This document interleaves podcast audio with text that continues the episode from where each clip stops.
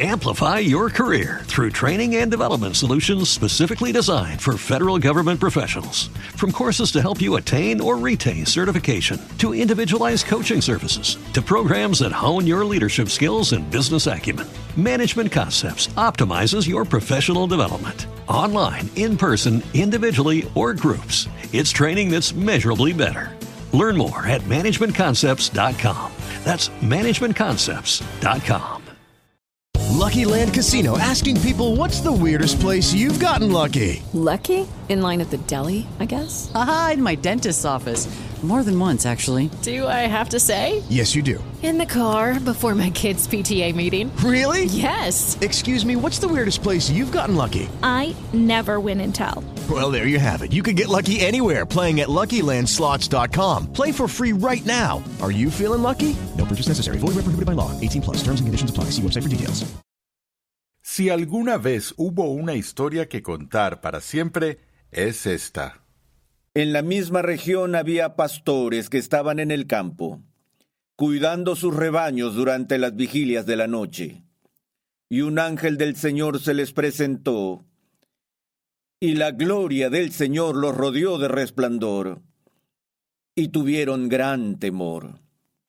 Mas el ángel les dijo, No temáis, porque he aquí os traigo buenas nuevas de gran gozo, que serán para todo el pueblo porque os ha nacido hoy en la ciudad de David un Salvador, que es Cristo el Señor. Hoy, en Renovando tu Mente, la historia de la Navidad.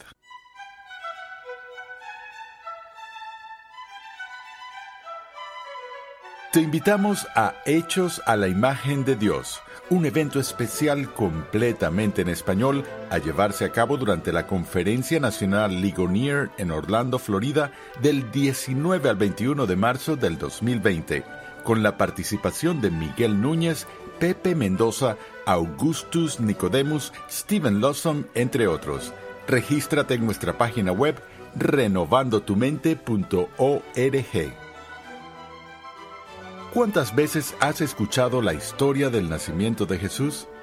Para aquellos que no tienen ningún aprecio por Cristo y el plan de redención de Dios, la historia de una joven virgen y su esposo viajando a Belén y dando a luz al Hijo de Dios se torna obsoleta y pierde su brillo. Pero para nosotros, los que por gracia hemos sido rescatados de nuestros pecados y hemos conocido a Jesús como nuestro Señor y Salvador personal, esta historia es vida. En este mensaje el doctor R.C. Sproul nos recuerda por qué celebramos la Navidad. Me pregunto cuántas veces en sus vidas han oído la lectura de la historia de la Navidad. Yo podría leerla una y otra vez. No sé ustedes, pero yo nunca me canso de oírla. Dado que voy a comentarla, vamos a leer el Evangelio de Lucas, el capítulo 2 del versículo 1 al 16. Y aconteció en aquellos días que salió un edicto de César Augusto para que se hiciera un censo de todo el mundo habitado. Este fue el primer censo que se levantó cuando Sirenio era gobernador de Siria, y todos se dirigían a inscribirse en el censo, cada uno a su ciudad.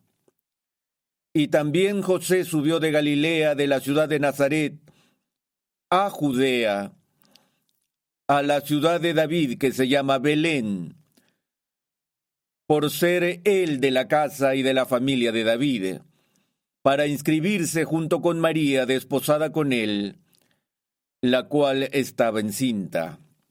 Y sucedió que mientras estaban ellos allí se cumplieron los días de su alumbramiento, y dio a luz a su hijo primogénito.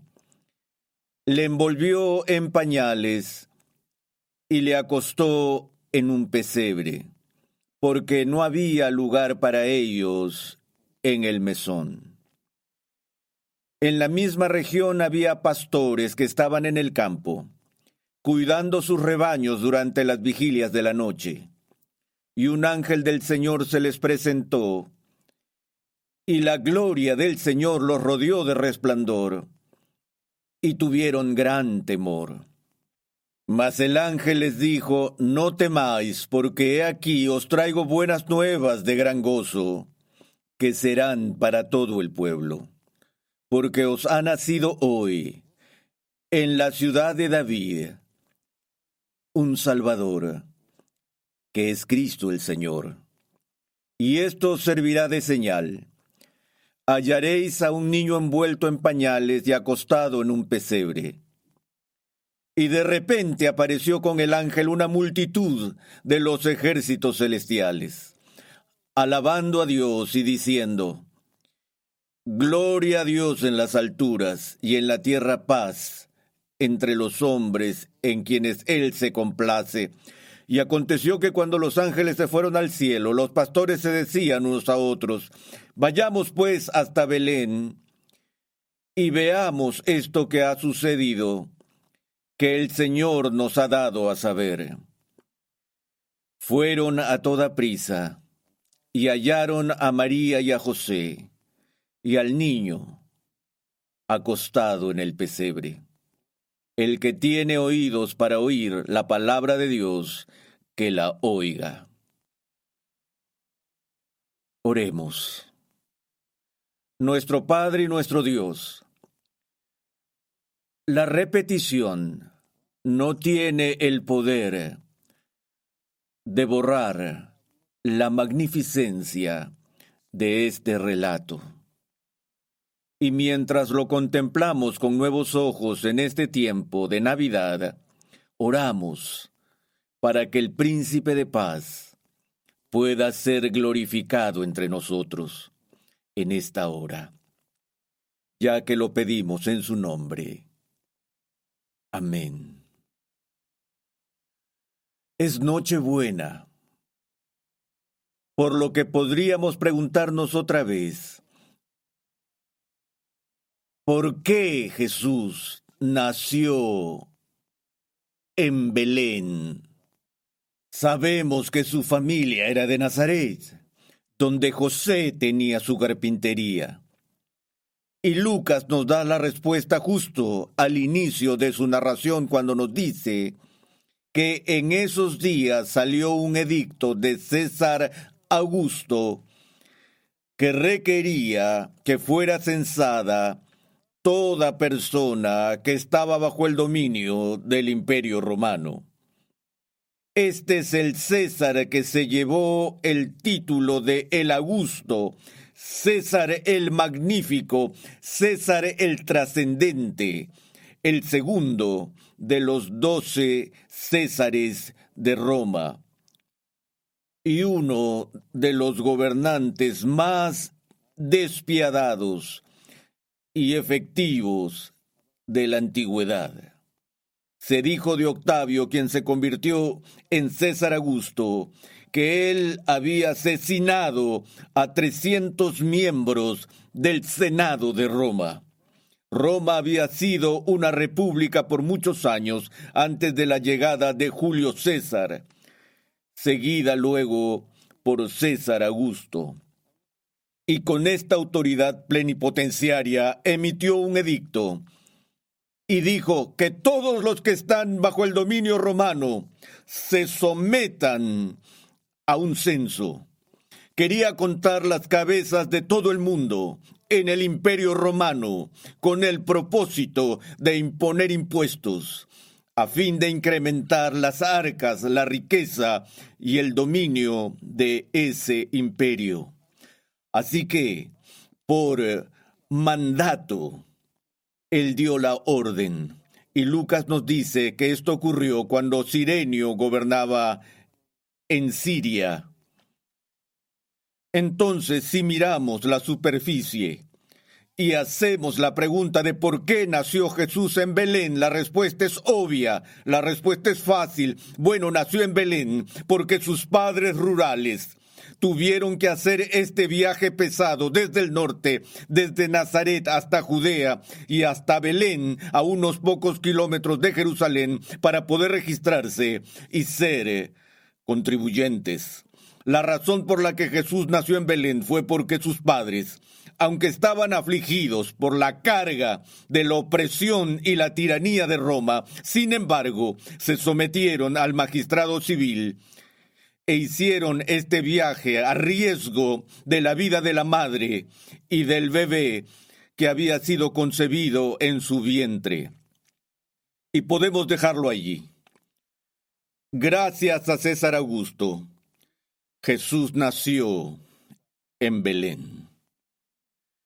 Pero hacer eso sería darle demasiado crédito a César Augusto y muy poco crédito a la soberanía de Dios, dado que siglos antes de que César Augusto naciera, siglos antes de que alguien hubiera escuchado su nombre, siglos antes de que siquiera él contemplara un edicto de registro para todos los ciudadanos en el imperio, un profeta menor en el pequeño país de Israel recibió la palabra de Dios en sus labios y pronunció este oráculo acerca de este pueblo de Belén. Y Miqueas dijo: Pero tú, Belén Efrata, aunque eres pequeña entre las familias de Judá, de ti me saldrá el que ha de ser gobernante en Israel.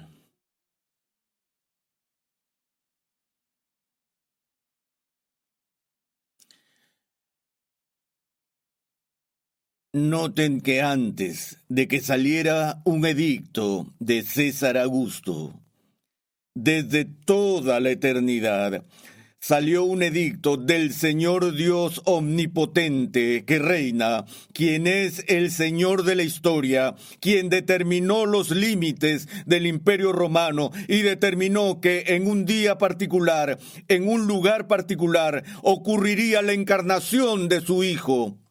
Y podemos jugar a los y si. Y si el edicto de César fue emitido una semana antes.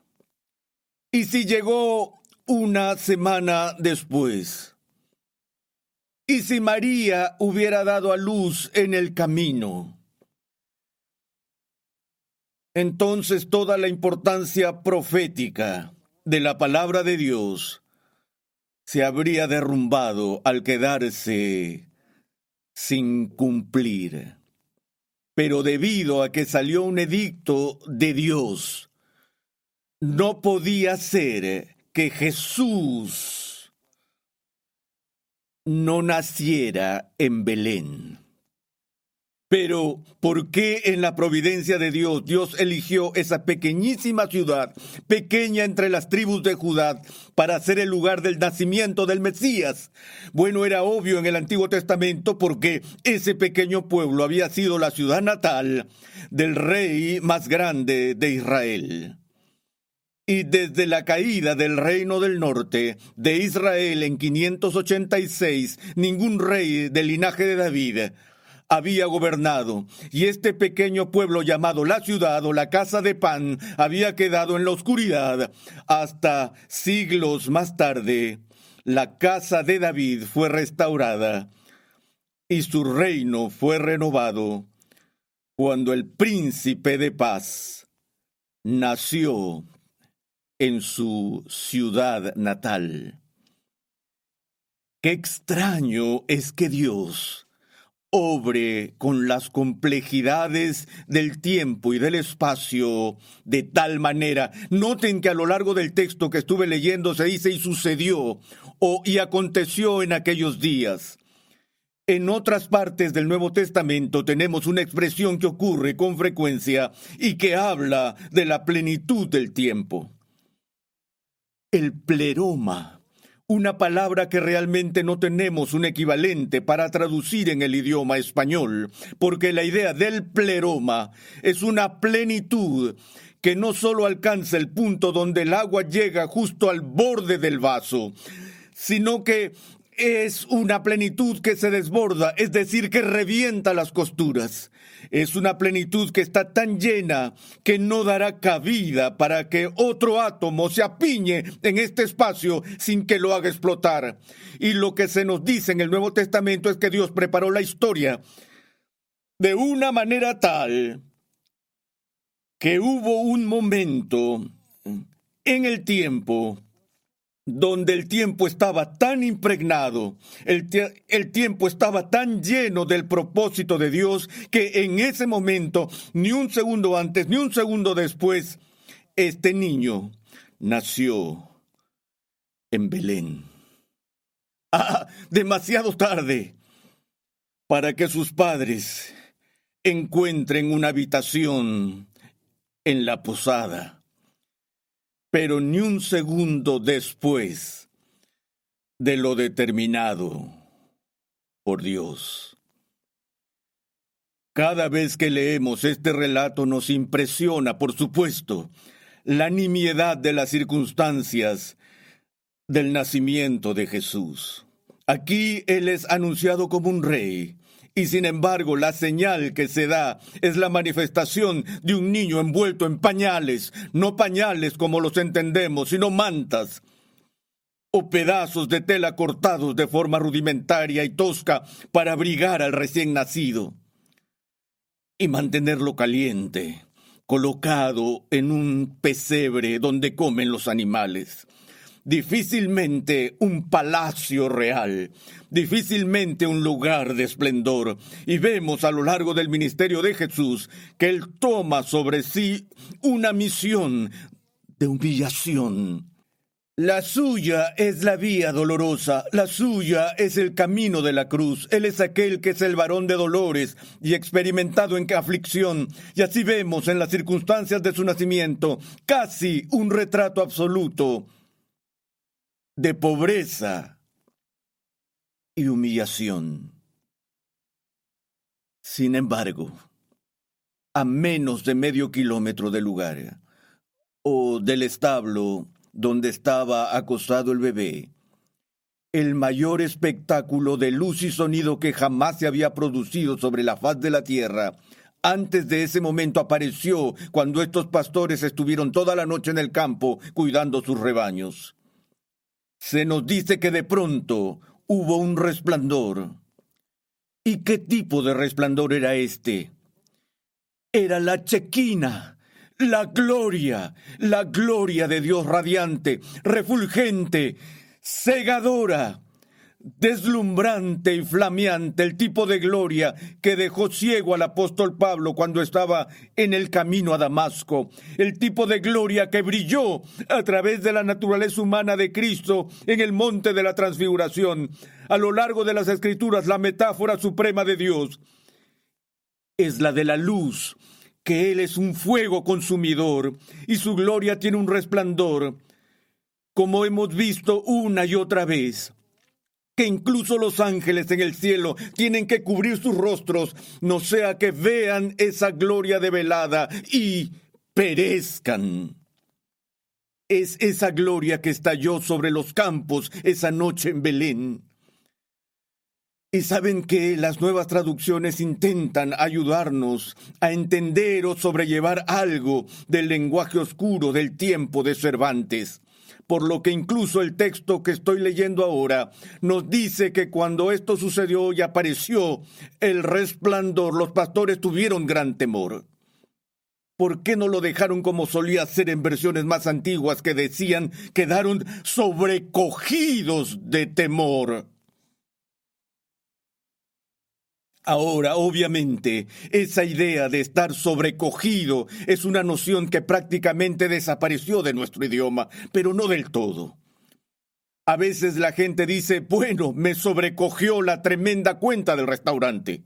O estaba sobrecogido al ver el mal estado en que quedó el auto después del choque. Estamos hablando de algo que nos intimida y hasta duele Estar sobrecogido es estar radicalmente aterrado, con un miedo que llega a doler, estar lleno de pavor y terror. Bueno, en el camino están María y José, tratando de mantener el calor, tratando de mantener al, al bebé caliente con escasez en la oscuridad, y justo al otro lado del campo la gloria de Dios destella en presencia de los pastores. Y los pastores escuchan el anuncio que el ángel hace del Evangelio, porque os ha nacido hoy un Salvador. Esta es la buena nueva que se anuncia, que es Cristo el Señor. Y luego leemos, y de repente apareció con el ángel una multitud de los ejércitos celestiales. Pensemos en el ejército más poderoso del mundo. Este ejército no se compara al ejército celestial que se presenta aquí no se está hablando de unos cuantos ángeles, sino de un ejército de ángeles, una tropa de ángeles que llenan los cielos hasta donde los pastores alcancen a ver. Hace unos momentos vimos que estaban sobrecogidos de terror. ¿Qué crees que están pensando ahora cuando miran a su alrededor y no ven más que este ejército de ángeles cantando juntos? Gloria a Dios en las alturas y en la tierra paz entre los hombres en quienes Él se complace. Y luego, así de rápido, el resplandor se apagó. Los ángeles se fueron. Y los pastores se dijeron unos a otros, vamos, vamos. Vayamos pues hasta Belén y veamos ahora mismo esto que ha sucedido. Y así, amados, la escritura nos dice que se apresuraron y fueron a buscar al bebé que estaría envuelto en pañales y lo encontraron en Navidad.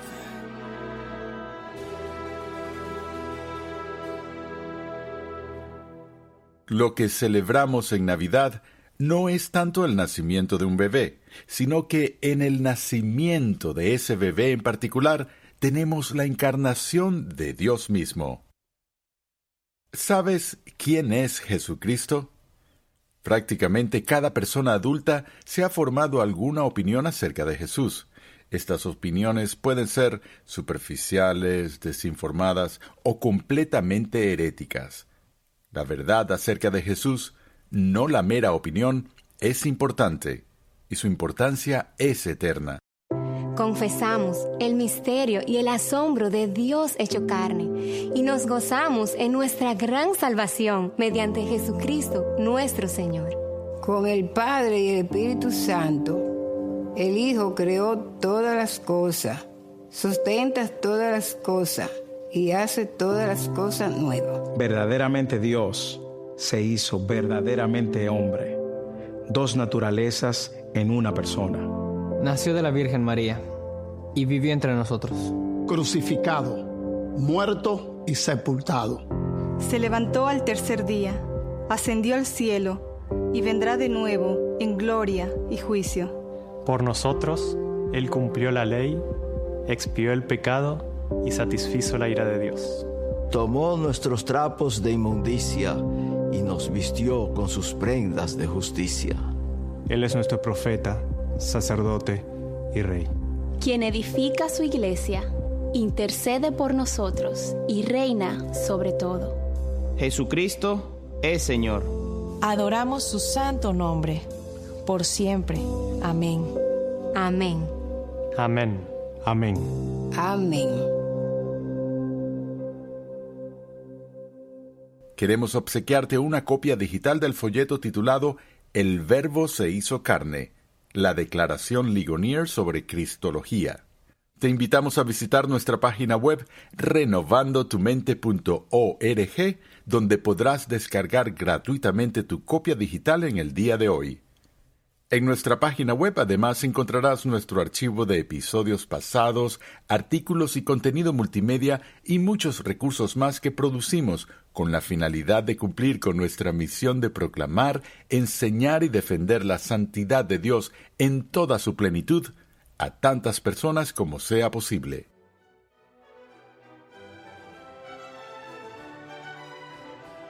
Renovando tu mente es una producción de los ministerios Ligonier, la confraternidad de enseñanza del Dr. R.C. Sproul. Nuestro objetivo es presentar fielmente la verdad de las Escrituras, ayudando a las personas a saber lo que creen, por qué lo creen, cómo vivirlo y cómo compartirlo. Dios llama a su pueblo a ser transformado por la renovación de su mente. Es por esta razón que transmitimos una enseñanza que expone las glorias de Dios reveladas en la Biblia en el contexto de la cultura, la filosofía, la apologética, la ética y la historia de la Iglesia. Nuestra programación es posible gracias al generoso apoyo en oración y financiero de cristianos alrededor del mundo. Para hacer tu donación, por favor visita nuestra página web renovandotumente.org.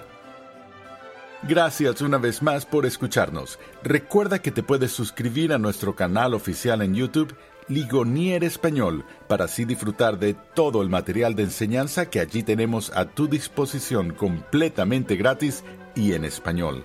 Para contactarnos, por favor, envíanos un correo electrónico a programa arroba renovandotumente.org con tus preguntas, testimonios y comentarios. Sintonízanos nuevamente en esta misma emisora y en este mismo horario y únete a nuestra gran comunidad virtual en las redes sociales.